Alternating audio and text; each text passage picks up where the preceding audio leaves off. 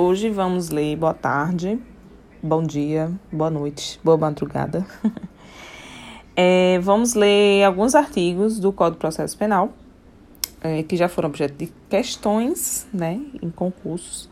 Mas de início vou começar com alguns artigos que não foram ainda muito objeto de questões, porque entraram, foram inseridos na, no Código de Processo Penal em 24 de dezembro de 2019, ou seja, um excelente presente de Natal para os concurseiros.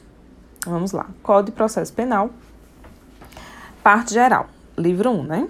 É, título 1, disposições preliminares. Artigo 1. O processo penal reger-se-á em todo o território brasileiro por este código ressalvados. Inciso 1. É, tratados, as convenções e regras de direito internacional as prerrogativas constitucionais de quem, né? Do, do presidente da República, dos ministros de Estado, nos crimes conexos com o presidente da República e dos ministros do STF nos crimes de responsabilidade. Inciso 3. Os processos de competência da Justiça Militar. É, inciso 4. Os processos de competência do Tribunal Especial e 5. Os processos por crime de, da imprensa. Parágrafo único. Aplicar-se-á, entretanto, este código aos processos referidos no incisos, nos incisos 4 e 5, é, quando as leis especiais que as regulam não dispuserem de modo diverso, que é a 4 e 5, fala sobre Tribunal Especial, e processos por crimes de imprensa. Artigo 2 A Lei Processual Penal aplicar-se-á desde logo, sem prejuízo da validade dos atos realizados sob a vigência da lei anterior. Ou seja, processos, é, alterações processuais de cunho processual aplica-se de imediato, tanto no processo penal como no processo civil, né? Que entrou em vigor a nova novo Código de Processo Civil, ele aplicou-se imediatamente aos processos já em andamento. Artigo 3 A Lei Processual Penal admitirá interpretação extensiva, olha só, admitirá interpretação extensiva e aplicação analógica, bem como o suplemento dos princípios gerais do direito. E aí ele faz uma breve remissão ao artigo 5 e ao artigo 4 e 5 da, da LINDB, né, que é a Lei de Introdução às Normas do Direito Brasileiro. Agora nós vamos começar o juiz das garantias. Aí, observação, né? O STF concedeu parcialmente as medidas cautelares na ADIM é, para fixar que fixa, fixarem-se as seguintes regras de transição Tocan, no tocante às ações penais que já tiverem sido é, instauradas no momento da implementação do juiz das garantias pelos tribunais, a eficácia da lei não acarretará qualquer modificação do juiz competente. O fato de o juiz da causa ter atuado na fase investigativa não implicará seu automático impedimento Quanto às investigações que estiverem em curso no momento da efetiva implementação do juiz das garantias pelos tribunais, o juiz da investigação tornar-se-á o juiz das garantias do caso específico. Nessa hipótese, cessada a competência do juiz das garantias, com o recebimento da denúncia ou queixa, o processo será enviado ao juiz competente para instauração e o julgamento da causa. Isso é, foi publicado em 4 de fevereiro de 2020, ou seja, após, né? Óbvio. Artigo 3A, dentro do juiz das garantias. O processo penal terá estrutura acusatória, vedadas a iniciativa do juiz na fase de investigação e a substituição da atuação probatória do órgão de acusação. Artigo 3b. O juiz das garantias é responsável pelo, pelo quê?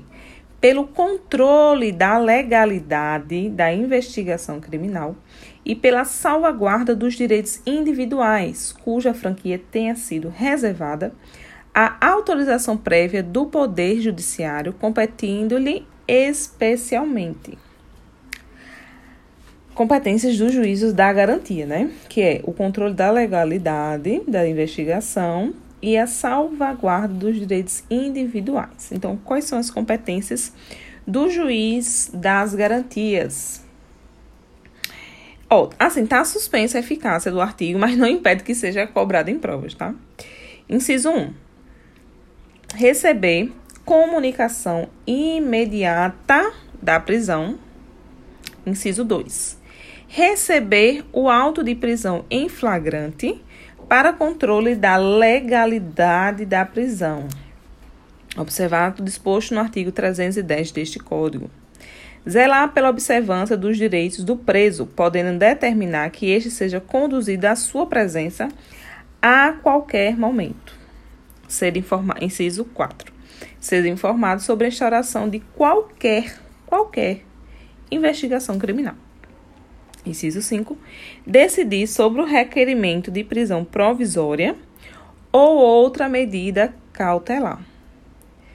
Prorrogar a prisão provisória ou medida cautelar, bem como substituí-las ou revogá-las, assegurado no primeiro caso, que é prorrogar, o exercício do não, é substituí-la no caso, né? É assegurado no primeiro caso o exercício do contraditório em audiência pública e oral.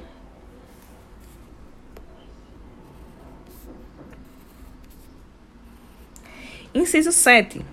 Decidir sobre o requerimento de produção antecipada de provas consideradas urgentes e não repetíveis. Assegurar o contraditório é, e ampla defesa em audiência pública e oral. Inciso 8. Prorrogar a duração do inquérito, estando o investigado preso, em vista das razões apresentadas pela autoridade policial e observado o disposto no parágrafo 2 deste artigo. O parágrafo 2 deste artigo, antes de ir para o inciso 9, eu vou ler o parágrafo 2, que fala o seguinte: se o investigado estiver preso, o juiz das garantias poderá, mediante representação da autoridade policial e ouvido o Ministério Público, prorrogar uma única vez a duração do inquérito por até 15 dias. Por até 15 dias após o que, se ainda a investigação não for concluída, a prisão será imediatamente relaxada. Então, retornando. Decidir sobre o requerimento de produção, não, prorrogar o prazo e duração do inquérito, estando investigado preso, em vista das razões apresentadas. Ou seja, ele pode prorrogar a requerimento, ele não pode ofício, e só pode ser por, no máximo, 15 dias e após esse prazo será imediatamente relaxado. Inciso 9. Determinar o trancamento da ação do, do inquérito policial quando não houver fundamento razoável para sua instauração ou prosseguimento. Inciso 9. Requisitar documentos, laudos, informações ao delegado de polícia sobre o andamento da, da investigação. O que mais? O inciso 11. Decidir sobre os requerimentos de interceptação telefônica, do fluxo de comunicações em sistema de informática e telemática ou de outras formas de comunicação, o afastamento dos, dos sigilos fiscal, bancário, de dados e telefônico, busca e apreensão domiciliar, acesso a informações sigilosas, outros meios de obtenção de prova que restringam direitos fundamentais do investigado. Inciso 12. Julgar habeas corpus impetrado antes do oferecimento da denúncia, porque ainda está na fase de investigação. Não se há um processo ainda. Determinar a instauração de incidente de insanidade mental. Decidir sobre o recebimento da denúncia ou queixa nos termos do artigo 399 deste Código Inciso 15. Assegurar prontamente, quando se fizer necessário, o direito otorgado ao investigado e ao seu defensor de acesso a todos os elementos informativos e provas produzidos no âmbito da investigação, salvo no que se concerne estritamente às diligências em andamento. Deferir pedido de admissão de assistente técnico para acompanhar a produção da perícia. Decidir sobre homologação de acordo de não persecução penal ou de colaboração premiadas quando formalizados durante a investigação. Inciso 13. 18. Outras matérias inerentes às atribuições definidas no caput deste artigo. Parágrafo 1. Importantíssima essa leitura do parágrafo 1. Por quê? Ele foi é, publicado em 30 de abril de 2021. Ou seja, está no forninho. Parágrafo 1. O preso em flagrante ou por força de mandado de prisão provisória será encaminhado à presença do juiz de garantias no prazo de 24 horas, momento em que se realizará audiência com a presença do Ministério Público e da Defensoria Pública ou do advogado constituído, vedado o emprego de videoconferência. Sendo que, apesar dos pesares, está tendo é, videoconferência nesses casos. Certo? Então, 24 horas para o preso ser ouvido. Parágrafo segundo. Que a gente já leu, mas vou reler. Se o investigado estiver preso, o juiz das garantias poderá, mediante representação da autoridade policial, e ouvido o Ministério Público prorrogar uma única vez a duração do inquérito por até 15 dias. Após o que, se ainda assim a, a investigação não for concluída, a prisão será imediatamente relaxada. Por que relaxada? Porque ela se tornou ilegal. Artigo 3c. A competência do juiz das garantias abrange todas as infrações penais, exceto age menor potencial ofensivo e cessa com o recebimento da denúncia ou da queixa. Certo? Lembrando que tem uma, um artigo aqui que fala o okay, a competência dele é de decidir sobre o recebimento da denúncia ou queixa. Só que a partir do momento que ele recebe a denúncia ou queixa, a partir daí cessa a sua competência. Aí o 399 fala o seguinte: Artigo 399. Recebida a denúncia ou a queixa, o juiz designará dia e hora para a audiência, ordenando a intimação do acusado de seu defensor, do MP e, se for o caso, do querelante e do assistente. Parágrafo 1. O acusado preso será requisitado para comparecer ao interrogatório, devendo poder público providenciar sua apresentação. O juiz que presidiu a instrução deverá proferir a sentença. Normalmente não acontece muito isso, mas então, a partir da, do recebimento, cessa a competência. E ele é competente para todas as infrações, com exceção dos crimes de menor potencial ofensivo, né, que é feito termo circunstanciado de ocorrência e é processado perante o juízo, juizado especial criminal, conhecido como GECRIM. E contra recursos do prolatado, contra é, decisões, sentenças prolatadas pelo GCRIM, cabe apelação criminal para a turma recursal, certo? Voltando aqui ao artigo 3c, fala o seguinte: parágrafo 1. Recebida a denúncia ou a queixa, as questões é, pendentes serão decididas pelo juiz da instrução e julgamento, não mais pela. O que tiver pendente vai ser é, apreciado pelo juiz da instrução de julgamento, não mais pelo juiz das garantias.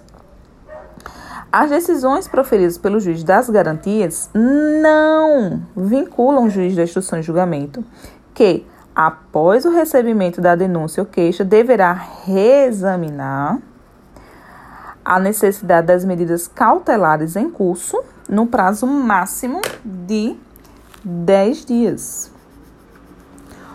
Os autos, parágrafo terceiro.